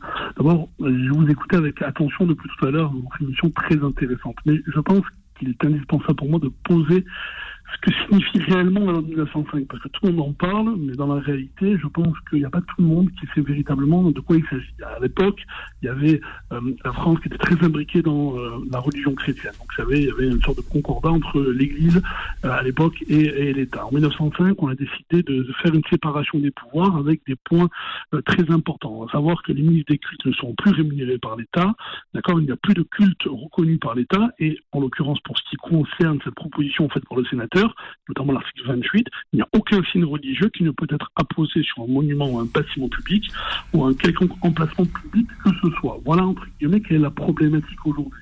Cette loi interdit en réalité à, euh, un maire, à une, autorité publique, d'apposer un symbole religieux à l'intérieur notamment d'une mairie, un bâtiment public. Aujourd'hui, la véritable question, c'est de savoir est-ce que Noël appartient à un culte ou est-ce que Noël appartient à une culture Si Noël, c'est une culture française, auquel cas il n'y a pas de difficulté. Si Noël, c'est un culte notamment chrétien ou païen, peu importe, c'est un culte, à ce moment-là, bien évidemment, ces crèches sont interdites. Voilà un petit peu le débat qu'il faut, à mon sens, poser dès le départ quand même. Vous, vous serez avec nous pour cette grande émission Est-ce que vous, vous pensez que vous pourriez être en plateau avec nous? Ce sera avec plaisir, carrément ben, on va vous faire monter de, de, de Marseille parce que effectivement c'est c'est important qu'on rentre un peu dans le dans le détail de cette loi de 1905, euh, de la manière dont elle est vécue, de la manière dont on doit la vivre, de la manière dont elle est instrumentalisée. C'est un vrai et grand sujet euh, qui euh, télescope notre société. On aura besoin de votre éclairage, maître. Ce sera avec plaisir, quand même. Merci, je vous souhaite de belles fêtes de, de, de fin d'année euh, à vous et votre famille, et je vous dis à très vite. Merci beaucoup. merci, merci Hervé, merci. Euh, on passe à, notre rubrique avant de poursuivre euh, donc sur euh, Noël et la Covid, Noël et l'inflation, Noël et la grève de la SNCF. Petite rubrique que chaque semaine nous mettons en place autour du le fait marquant. Maghreb Actu. Maghreb Actu, je me tourne vers toi, Faudil, pour que tu nous donnes les informations les plus fraîches et les plus récentes concernant euh, Tunisie, Maroc, Algérie. On pourrait rajouter Mauritanie euh, et Libye, puisque ce sont aussi deux pays du Maghreb. Mais c'est vrai qu'on se consacre euh, beaucoup sur Tunisie, Maroc, Algérie, trois pays qui nous tiennent beaucoup à cœur, avec des diasporas très importantes sur le territoire français. Alors, qu'est-ce que tu peux nous donner comme comme comme brève donc assez fraîche et importante concernant ces trois pays Eh ben, on va commencer par parler du retour des Lions de l'Atlas. À Rabat, les, scènes de liesse n'étaient pas qu'à Buenos Aires, en Argentine, ce mardi 20 décembre, mon cher Karim, où les champions du monde argentin ont présenté leur trophée à leurs supporters, puisqu'au même moment, les Lions de l'Atlas sont rentrés au pays. Les hommes du sélectionneur Walid Al-Galaghi ont fait une entrée triomphale à Rabat, accueillant en héros dans les rives de la capitale qu'ils ont traversé à bord d'un bus au cœur d'une exaltation totale après leur formidable épopée dans ce mondial qatari, ponctué par une quatrième place, une première dans l'histoire du football africain et arabe. Le bus impérial aux couleurs du pays a rejoint le palais royal où le roi attendait les joueurs et le staff de l'équipe nationale. Les coéquipiers d'Hakim Ziyech ont été reçus dans la soirée par le roi Mohamed VI pour une cérémonie d'accueil et de célébration en reconnaissance à cet exploit historique des Lions de l'Atlas. On va également parler du, du retour du premier ministre marocain qui a porté plainte contre José Bové en France pour diffamation. Le chef du gouvernement marocain a porté plainte pour diffamation contre José Bové, ancien eurodéputé français, qu'il a accusé d'avoir tenté de le soudoyer lors des négociations sur un libre, un, accord libre-échange. Une accusation portée contre Aziz Akanouche, premier ministre marocain, à un moment où le Parlement européen est ébranlé par un scandale de corruption, mon cher Karim. en tout cas, on va retenir euh, pour le Maroc, euh, donc euh, effectivement cette épopée à la Coupe du Monde qui a été fabuleuse, ce retour dans une liesse exceptionnelle. Euh, avec euh, toujours un grand respect de la part des supporters marocains, euh, à la fois des adversaires, à la fois de, je dirais, du, du contexte. C'est important parce qu'on peut pas en dire autant des Algériens. Donc, coup de chapeau à la fois à l'équipe nationale du Maroc, mais aussi aux supporters qui se sont comportés de manière remarquable. Concernant la Tunisie, qu'est-ce qu'on a comme info? Eh ben, on va parler des législatives en Tunisie. Six mois après le référendum constitutionnel, les Tunisiens ont déserté les bureaux de vote pour élire leur parlement dans le cadre des élections législatives du 17 décembre dernier, seuls 8,8% des électeurs se sont déplacés dans les bureaux de vote pour élire les 161 députés qui vont les représenter au Parlement, mon cher Karim. Mais 8,8%, il y a une crise politique qui pointe là, non? Eh bien, face à cette crise, l'opposition appelle le président à quitter ses fonctions immédiatement. Après ce revers législatif, Kaïs Saïd se retrouve dans une situation affaiblie dans ses négociations avec le FMI, auprès duquel il sollicite un prêt de 2 milliards de dollars pour faire face à ses dettes et surtout relancer l'économie tunisienne, mon cher Karim. Euh, sur l'Algérie, qu'est-ce qu'on peut dire? Eh ben, sur l'Algérie, le ministre français de l'Intérieur, Gérald Darmanin, été en déplacement à Alger le vendredi 16 décembre. Il a annoncé à l'issue de son entretien avec son homologue algérien, Alamtan Amamala, ministre des Affaires étrangères, un retour à une relation consulaire normale avec l'Algérie depuis le lundi 12 décembre concernant l'octroi des visas par la France aux ressortissants algériens. Rappelons que la ministre française des Affaires étrangères, Catherine Colonna, était également au même moment à Rabat et a annoncé la levée des restrictions des visas également pour les Marocains, mon cher Karim. Et les Tunisiens aussi, je crois. C'est pour le Maghreb, pour les trois pays. Euh, L'interview du président algérien Abdelmajid Tebboune euh, donc euh, sur la télévision nationale algérienne. Qu'est-ce que ça a dit? Qu'est-ce qu'on peut retenir euh, dans les grandes lignes? Eh ben, dans son entretien régulier avec, les médias diffusé hier, le président de la République Abdelmajid Tebboune a évoqué des questions économiques, sociales, politiques internationales et nationales, telles que par exemple la question de l'augmentation des salaires. Il a affirmé son engagement à, pouvoir, à poursuivre l'augmentation des salaires des travailleurs et à prendre les mesures nécessaires l'année prochaine pour assurer une vie décente aux citoyens algériens. Plusieurs catégories seront concernées. Il a indiqué qu'en cas de concrétisation de la numérisation des chèques seront remis pour permettre aux citoyens de vivre dignement. La protection des personnes vulnérables relève de l'équité, a-t-il déclaré. Donc, qu'est-ce qu'il a Il a évoqué les relations algéro-françaises ou pas? Effectivement, le chef de l'État a également souligné l'importance des relations algéro-françaises, évoquant son très bon rapport avec le chef de l'État français Emmanuel Macron.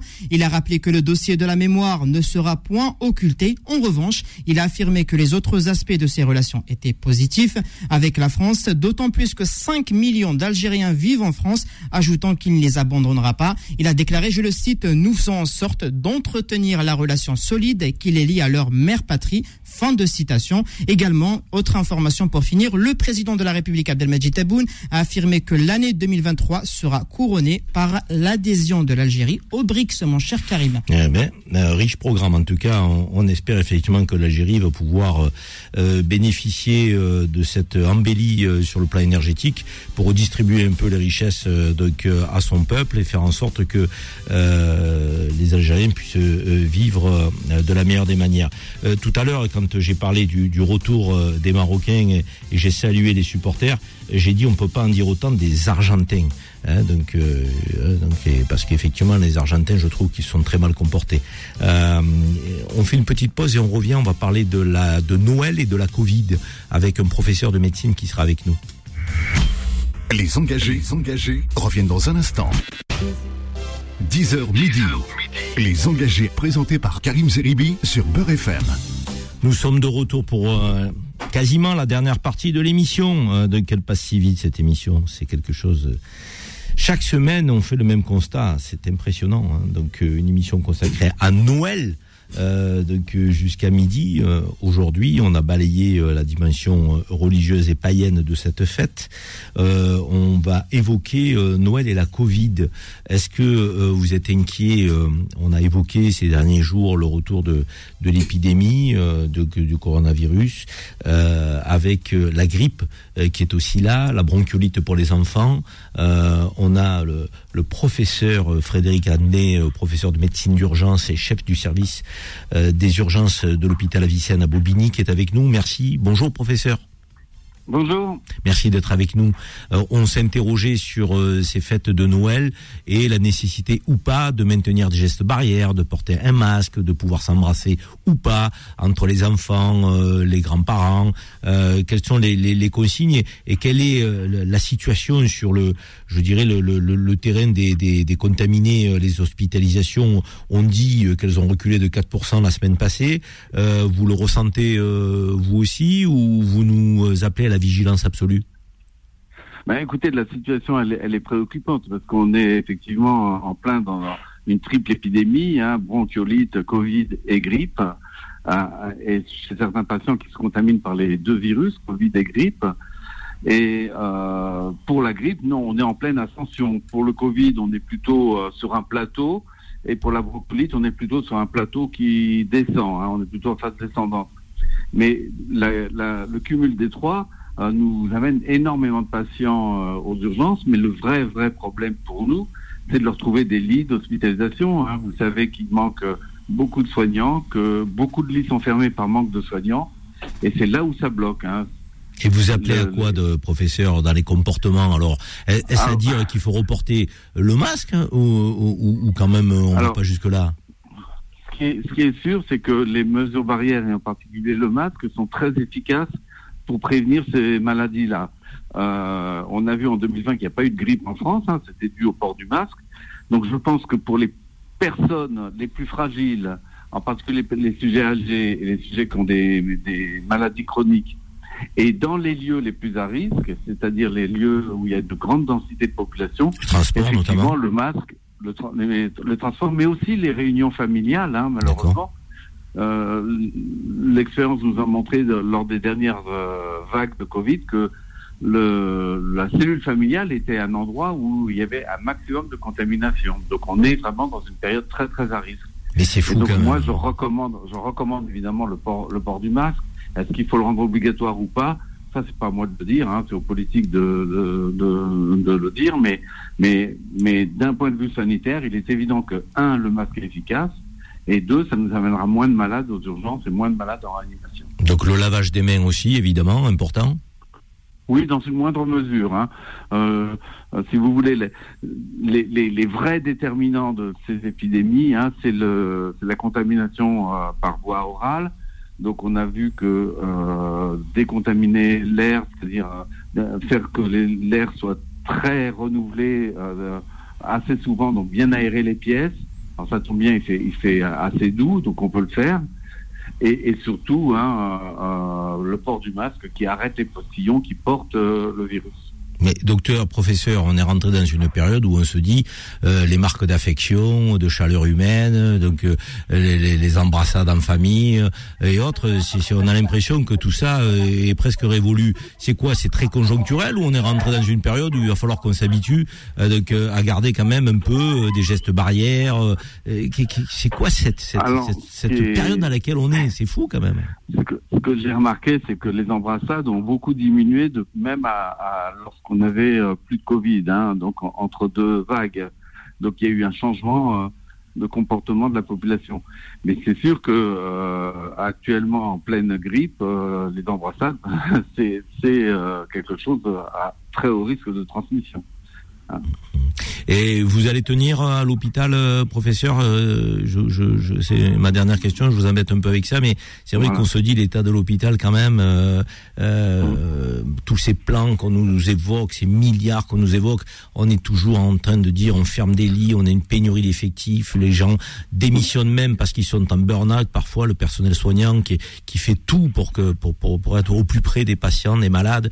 Quel est l'état là pendant cette période de fête? Très difficile? Bah, Écoutez, c'est la grande question. Hein. On ne sait pas si l'hôpital va tenir. En tous les cas, ce qui est sûr, c'est qu'il y a un gros embouteillage au niveau des urgences parce que, effectivement, et vous l'avez dit, on manque de soignants, on manque de lits. Euh, la situation est plus que critique. Est-ce que l'hôpital va tenir dans ces deux semaines? Ben, toute façon, on est obligé de tenir, mais euh, mais malheureusement, les patients vont risquent de trinquer parce que on n'arrive pas à les hospitaliser.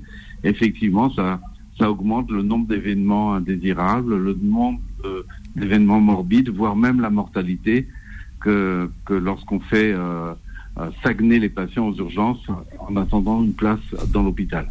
Merci, professeur Frédéric Tandette, professeur de médecine d'urgence et chef du service des urgences de l'hôpital Avicenne à Bobigny. Merci, belle fête à vous quand même, hein, professeur. Merci, bonne fête à, bientôt. Au revoir, au revoir.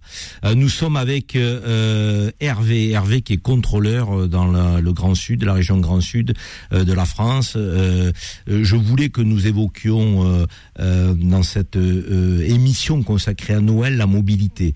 Ceux qui sont obligés de voyager pour aller voir leur famille, des enfants de parents séparés qui euh, eux aussi ont besoin de euh, de se déplacer aux quatre coins de France, de traverser le pays souvent. Ils le font en TGV la plupart du temps les TGV sont sont pleins. Et on a eu cette grève des contrôleurs de la SNCF à travers un collectif, un collectif euh, qui disait il y en a assez, il y en a marre. vous ne prenez pas en compte nos conditions de travail, les difficultés du métier. on n'est pas très bien payé, on n'est pas considéré comme des roulants alors qu'on a 10 découchés à l'extérieur par mois.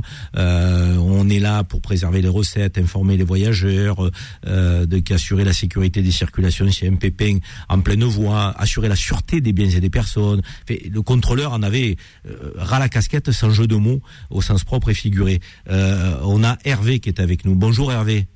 Oui, bonjour Karim, bonjour auditeurs et auditrices de Bar FM. Bonjour. Hervé, euh, où est-ce que vous en êtes Alors j'ai essayé de, de, de, rappeler que c'était un collectif et c'était pas un syndicat qui était porteur du mouvement.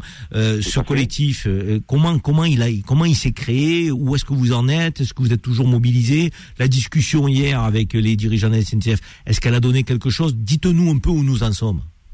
Ben, le, hier soir ont été reçus uniquement les, les organisations syndicales. Euh, les membres du, du CNA n'ont pas été commiers, hein, puisque la direction n'a eu comme interlocuteur que, que, les syndicats. Et quand la direction dit qu'elle ne sait pas qui est le collectif, elle, ment, elle dit la vérité, c'est ben, quoi?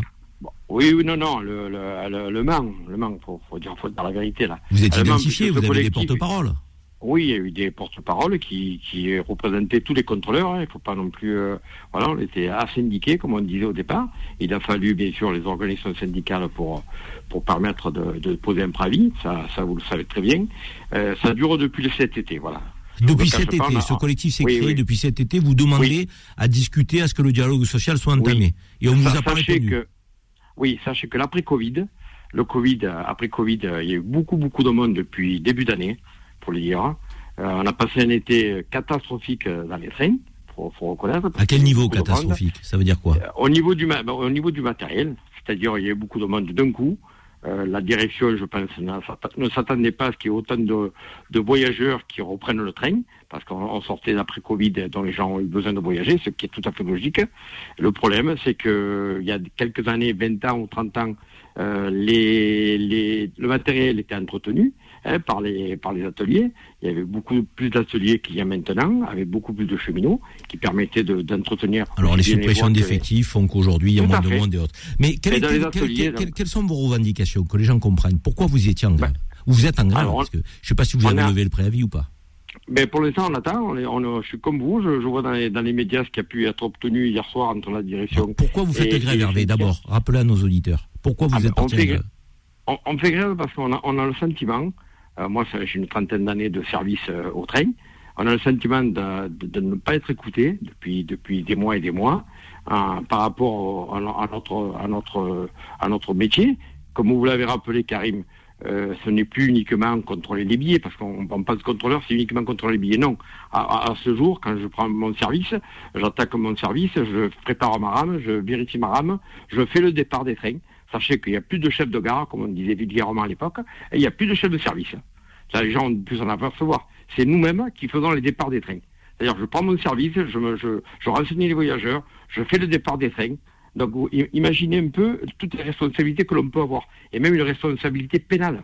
Ça, il faut le savoir. En cas de problème, qui est l'interlocuteur et qui est qui représente la boîte, c'est le contrôleur et le conducteur, dans deuxième temps, pour responsabilité pénale. Donc imaginez tout le poids qu'il y a sur nous.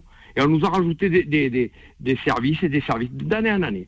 D'année en année. On a Vous vouliez quoi Une augmentation de salaire Là, c'était quoi vos revendications d'une part, c'est la reconnaissance du métier. Il y a eu, il y a eu une, enquête qui a été faite interne il y a quelques mois, où le premier euh, poste qui a été retenu, c'est le déroulement de carrière et la reconnaissance du métier.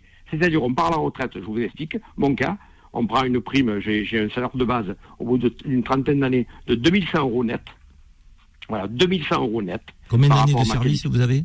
33. 33 ans de service. On dit que vous partez à la retraite à 55 ans, c'est vrai Faux fake, comme on dit maintenant. À, hein, pour, quel âge vous allez partir à la retraite Ouverture des droits, je le, je le répète, que les écouteurs et auditrices écoutent bien. On parle à la télé, ils parlent souvent de retraite. Non, on parle d'ouverture des droits qui vous permettent de partir si vous voulez. Sauf que moi, je prends mon cas, c'est 56 ans et 8 ou 9 mois. Avec ça, je pars avec 1100 euros de retraite. Voilà. Mais à quel âge vous allez partir À quel âge si 61 ans, à 61 ans et 8 mois. 61 ans. Donc, quand on dit 55 ans, c'est un mensonge. C'est un mensonge. Totalement. Quand on dit que les jours de grève sont payés, c'est vrai ou pas Bien sûr que non, Karim. Vous savez très bien que je pense euh, qu'il y a plus de 30 ans. Moi, j'ai trentaine d'années que je suis dans la boîte. Il y a 30 ans, le peu, toutes les grèves que j'ai pu faire, bien sûr que, que je suis ponctionné de, mon salaire au niveau Donc de vous allez perdre de l'argent, on va vous enlever de l'argent sur votre salaire. Mais comptez à peu près 80 euros par, par jour de grève, voilà. Vous, vous comprenez l'exaspération des Français, ceux qui sont en colère contre vous ou pas? Ben, ça, je peux le comprendre. On est citoyen avant tout. Ça, ça c'est normal. quand, quand euh, vous n'avez pas un moyen de transport qui vous permet d'aller voir votre famille et tout, ça, on le sait. Vous croyez qu'on n'est pas, on n'est pas conscient de ça? Vous croyez que ça nous fait plaisir de faire grève le, jour de Noël? Non. Je veux dire, c'est scandaleux d'entendre qu'on est des privilégiés, mais vous vous rendez pas compte des aspirations. Je pense que même la direction n'était pas au courant. C'est pas possible qu'on ne soit pas au courant. Ça fait des mois et des mois qu'on les alerte, des mois et des mois. On n'en peut plus. Je vous le dis, on n'en peut plus. Et hier, soir, hier, soir, il s'est passé, il s'est passé une réunion. Apparemment, donc la direction a lâché un peu suite à vos revendications. Ben, est-ce que, est-ce que, que, je lis, oui. Est-ce que vous pensez que c'est parce que vous avez fait grève à ce moment-là et que ça a fait euh, donc euh, euh, bouger les choses, que la direction a été obligée de, de, de, répondre à vos revendications? Malheureusement, j'ai envie de dire malheureusement. Karim, oui. On a fait grève le 2 et le 3 décembre. Une grève qui a été suivie comme jamais a été suivie au niveau du service. Jamais. Jamais, je vous le dis. Ça n'a jamais été fait, ça. En 33 ans, je n'ai jamais vu qu'un collectif se monte en quelques semaines. Il y avait plus de, de 80, de certains endroits, 100% de grévistes. Même dans Eurostar, dans l'Italie, c'est tout. Donc, euh, on ne peut pas dire qu'ils n'étaient pas au courant. Si vraiment ils voulaient réellement négocier ou un compromis, on parle de compromis. Moi, je sais, j'ai l'histoire un peu de cheminote. On parle plutôt de compromis. Ce qui ne se fait plus maintenant. Ce qui ne se fait plus maintenant. Donc le dialogue, social, vous dites que c'est la direction qui est fautive ah ben, indéniablement. Nous, depuis le 2-3 décembre, on, les a, on, les avait alertés. On a eu des négociations qui ont été faites le 8 décembre, où il y a eu les 38 euros qu'on parle à la télé de plus, mais c'est tout. Ni reconnaissance du métier, ni nos difficultés au quotidien. Voilà. Bon, Hervé, vous, pensez, vous pensez, que le préavis, là, avec la discussion d'hier, va être levé, que vous allez reprendre du service? Là, c'est uniquement, vu que c'est les organisations syndicales qui ont été conviées, on attend un peu le retour de, de, de, la table ronde, avec exactement les points qui ont été énoncés. Même si je vois la télé, on parle de 120 euros de plus. Au lieu des 600, on parle de 720 euros brut annuel. Hein, J'entends bien. C'est brut annuel. Annuel, ça fait du 60 euros brut euh, mensuel, au lieu, au lieu des 38 au départ, de, de, de 38 euros euh, net. Hein. Donc là, ça va faire dans les 50 euros net à peu près. Donc ça fait une dizaine d'euros de plus. Euh, Il y a des embauches, alors que nous, c'est pas le, but premier pour nous. C'est très bien d'embaucher parce qu'on a besoin nous de, personnel et à, bord des trains, ça c'est très bien. Et changer un peu le parcours pro parce qu'il faut, connaître que notre boîte maintenant, elle est en FA voyage, c'est-à-dire société anonyme voyage, avec des gens du TGV et du TER. À l'époque, quand je suis rentré, je rentrais au TER, ça me permettait, de, avec l'ancienneté, de passer au TGV, automatiquement. Ça se faisait comme ça. Maintenant, c'est plus possible. Donc, imaginez quelqu'un qui rentre au TER, suivant où il habite, suivant la, la, la résidence où il est, eh bien, il va rester au TER toute sa vie. Oui, Hervé, Hervé si, si, vous rentrez dans le technique, c'est un peu co compliqué pour oui. nos auditeurs. Vous nous oui, dites que votre métier avait perdu du sens et, et vous n'étiez pas considéré. Euh, vous nous dites qu'il y a euh, une petite augmentation de salaire, des effectifs qui vont rentrer en jeu. Donc vous, vous êtes mais, confiant mais... pour lever les préavis pour la semaine prochaine, le 31, nos compatriotes pourront prendre le TGV Suivant ce qui a été accepté, j'attends de voir exactement les, les, les, les points précis de, de, de ce qu'on a obtenu. Je pense que suivant si c'est positif, on parle de compromis. Moi, j'ai un peu l'expérience à l'ancienneté. Je pense que oui, ça pourra être levé. On rappelle que, vous ne faites pas grève par plaisir. Hein. Exactement, exactement. Merci Hervé. Exactement. Bon courage à vous merci, et bon merci courage aux. Français qui vont avoir du mal à trouver un train parfois. Hein, moi, oui. je vous tire pas, je vous tire pas dessus parce que je comprends votre vos, vos, difficultés, je comprends votre combat et je dis à la direction de la SNCF pourquoi vous n'avez pas discuté plus tôt? Pourquoi vous n'avez pas discuté plus tôt Sachez Karim qu'on n'est pas contre les clients, on est avec les clients. On se bat pour eux aussi. On se bat pour nous, je ne vais pas le cacher, mais c'est pour avoir de meilleures conditions de travail et donc de meilleures euh, conditions au niveau des trains, au niveau de la sécurité pour nos voyageurs. C'est pour cela qu'on se bat surtout. Bonne fête à au revoir. Bonne fête à, à, tout le monde. Au revoir, au revoir. Au revoir. Petite pause les amis, on revient pour parler de l'inflation. Noël, l'augmentation des prix. On va avoir un patron euh, de, de supermarchés, 14 supermarchés sur la région Île-de-France, ça s'appelle Marché Frais, c'est une très belle enseigne. Il est souvent dans les quartiers populaires ou à proximité. Donc c'est Bruno Quadrucci qui est avec nous euh, donc, après cette petite pause pour nous parler de l'inflation des prix. Est-ce que vous êtes allé faire vos courses massivement, acheter des denrées alimentaires pour vous réunir en famille pour faire la fête? Il va tout nous dire Bruno Quadrucci. Dans quelques minutes, on est ensemble. Les engagés, les engagés reviennent dans un instant. 10h midi. Les engagés présentés par Karim Zeribi sur Beurre FM. De retour pour la dernière partie des engagés, nous sommes le 23 décembre, la veille du réveillon de Noël. Notre émission a été consacrée en totalité donc euh, à ce week-end de Noël. Demain le réveillon, euh, euh, dimanche le 25. vous allez vous retrouver en famille. on a évoqué la dimension religieuse et païenne de cette de cette fête. pour certains, il y a une connotation religieuse. Vous êtes chrétien, catholique ou protestant. Pour d'autres, vous allez aborder ce week-end de manière culturelle, avec une tradition plutôt liée à la culture. Vous retrouvez en famille la convivialité, les enfants, les grands-parents, le repas les cadeaux, euh, euh, tout ça, mais du baume au cœur à, tout un chacun, euh, qu'il soit croyant ou pas. nous avons évoqué la Covid. La Covid, il faut quand même être vigilant parce qu'on a des épidémies donc qui reviennent donc au front, la grippe, la bronchiolite pour les enfants et puis l'épidémie de la Covid qui est toujours là, malheureusement pour les personnes qui sont fragiles, les plus vulnérables. Et puis on a évoqué la grève de la SNCF, on a eu Hervé, un contrôleur euh, qui nous a évoqué les, les, les raisons de la grève. Et c'est vrai que euh, quand il nous explique euh, c'est quand même pas le discours de la direction ou de ceux qui détestent les, les, les cheminots qu'il y a des raisons. Et on va peut-être sortir de cette grève parce que la direction s'est décidée enfin à, à, discuter avec les contrôleurs pour trouver une issue. Et là je, je, je souhaitais que l'on évoque la dimension inflation durant cette fête de Noël avec un chef d'entreprise qui est fondateur euh, des supermarchés euh, Marché Frais, qui est une enseigne que vous devez connaître lorsque vous êtes en Ile-de-France, puisqu'il y a 14 supermarchés marchés frais. Les supermarchés marchés frais, c'est des, c'est, des prix attractifs, euh, dans un environnement très bien organisé, structuré, donc c'est, c'est, c'est nickel chrome, comme on dit, et, et tout un chacun il trouve son plaisir à aller consommer chez Marché Frais. Bruno Quadrucci, bonjour. Bonjour, monsieur Karim.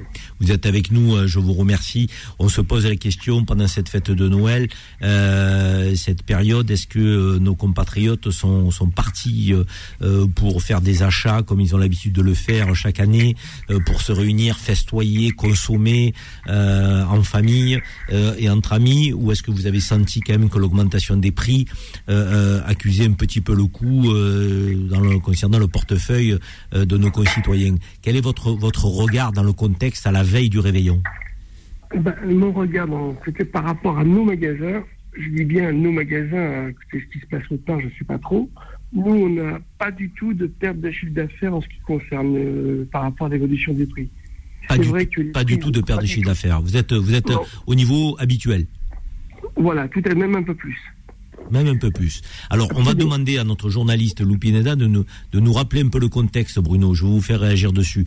Euh, euh Lou, qu'est-ce qu'on peut dire euh, Le moral des Français, l'inflation, l'augmentation des prix euh... Alors, d'une manière générale, euh, Karim, faire les courses pour le repas de Noël va coûter beaucoup plus cher cette année. D'après les relevés effectués par RTL, la liste de courses coûte près de 30 euros en plus en 2022. Au total, les courses pour une famille de 8 personnes coûtent 217 euros. L'an dernier, pour exactement les mêmes produits, il fallait débourser 189 euros. En tête dans le classement des produits les plus inflationnistes, les blinis et les toasts. Leur prix passe en moyenne de 2,03 euros à 2,54 euros, soit une augmentation de plus de 25%. Suivent la dinde et le chapon en augmentation de 24,11% et le foie gras à plus de 22%. En cause, le coût des matières premières, par exemple, les canards à foie gras mangent principalement du maïs et le prix des céréales a explosé avec la guerre en Ukraine. Heureusement, certains produits augmentent moins vite, comme le plateau de fromage ou la boîte de chocolat, à plus de 4% d'inflation. Bruno, quand vous entendez ce tableau qui est dressé par Lupineda, notre journaliste, vous, chez vous, les prix ont augmenté ou pas? Vous avez réussi à les, maintenir Les prix ont augmenté sur, l'ensemble des magasins. On va dire que les prix ont augmenté entre 8 et 10% sur l'ensemble des magasins. Mais ce qui se passe aujourd'hui, il y a quand même des produits qui baissent aussi. je ne les ai pas en tête. Il y a que les, on sent aujourd'hui des clients, je pense qu'ils cuisinent plus à la maison. Ils sortent peut-être un peu moins. Donc ça coûte moins cher. Ça coûte, ben, quand vous cuisinez, ça coûte pas cher, Karim. Aujourd'hui, on prend une famille de 5 personnes, avec deux ados de 18, de 18 ans. Ça fait 5 adultes qui consomment, qui, mangent bien, 5 adultes. Hmm. Aujourd'hui, si vous faites les courses chez nous, vous mangez très très bien matin, midi et soir, entre 850 et 1000 euros par mois. C'est le budget. Vous mangez matin, midi et soir. On ne parle pas de cantine, on parle de rien. Vous allez dans une brasserie, vous achetez un coca, je sais pas, 5 euros, 10 euros. Bah, vous allez dans un magasin, peu importe lequel, ça va coûter un euro. Donc je pense que les gens, ils font attention où c'est qu'ils vont, puis où c'est qu'ils consomment. Et l'augmentation, la fréquentation des magasins alimentaires, en ce qui nous concerne, elle a augmenté parce qu'on a une, progression des clients. On sent que les clients consomment plus à la maison. Ils cuisinent plus, tout simplement. Et, puis, ça coûte moins cher. Et puis, ils n'ont peut-être pas envie de se priver dans cette période de fête, Bruno. Absolument. Mais chez nous, ils trouvent tout ce qu'ils veulent. Quand je dis chez nous, ça peut être Carrefour ou Champ Leclerc. Et vous allez au restaurant en fin d'année, ça coûte une blinde. Et on mange pas bien, spécialement. Et vous, vous... achetez à la, vous faites à la maison, bah, vous consommez pas cher vous, faites en sorte d'avoir des produits frais, des circuits courts, privilégier les producteurs locaux En tout à fait non, parce que producteurs locaux, bien sûr qu'on a tous envie de le faire. Mais quand on dit producteurs locaux, je dis pas qu'il faut pas les faire travailler. On y travaille beaucoup l'été, nous, avec les producteurs locaux. Les marchands de salade, tout ça, c'est région Île-de-France. Mais après, les producteurs locaux, on parle de quoi? Si demain, vous dites à un client qui gagne 1500 balles par mois, vous, je vous vendez un produit de producteurs locaux où vous le payez 20% plus cher, Qu'est-ce qu'il fait le gars qui donne à manger à ses gosses? Oui, mais pour manger bien, il faut manger cher alors? Non, pas du tout. Il faut pas manger cher. On mange pas cher. Demain, vous avez des pommes euh, chères, des pommes pas chères. C'est une pomme. Manger une golden, il y a une question de calibre. Une grosse golden, elle va coûter plus cher qu'une petite golden. Mais le goût, il n'y a pas grande différence. D'accord. Si vous cuisinez et vous achetez vos courses intelligemment, vous ne payez pas cher. Vous payez pas cher. Vous achetez pas cher, vous faites des économies. Il faut juste avoir le dire, je cuisine à la maison. Mais est-ce que les gens ont envie tous de cuisiner Nous, on est dans les quartiers très populaires, c'est les grandes familles, ils n'ont pas le choix de cuisiner. Et aujourd'hui, on sent qu'ils cuisinent encore plus qu'avant. Ouais, il y a un retour effectivement à la cuisine parce que ça coûte moins cher, et puis on sait ce qu'on mange aussi. On maîtrise ce que l'on mange en achetant les aliments, bien sûr. Vous achetez, un McDo, un, un, hamburger chez McDo, je sais pas, ça, coûte peut-être 5 euros. Si vous le faites chez vous avec 1,50 euro, vous avez un, McDo qui fait le double et vous mangez beaucoup plus.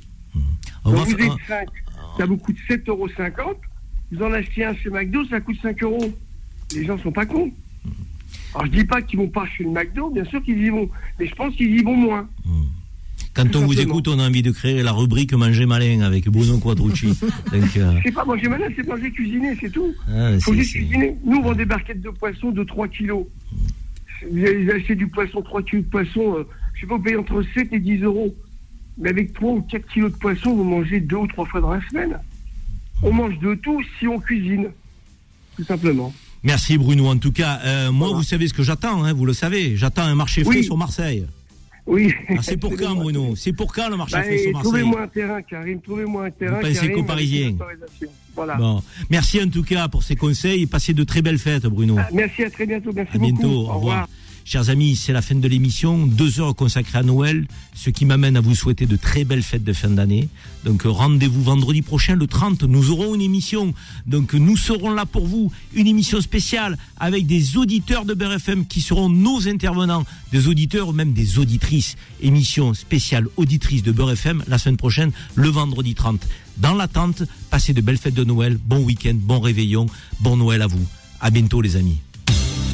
Retrouvez les engagés tous les vendredis de 10h à midi et en podcast sur beurrefm.net et l'appli Beurrefm.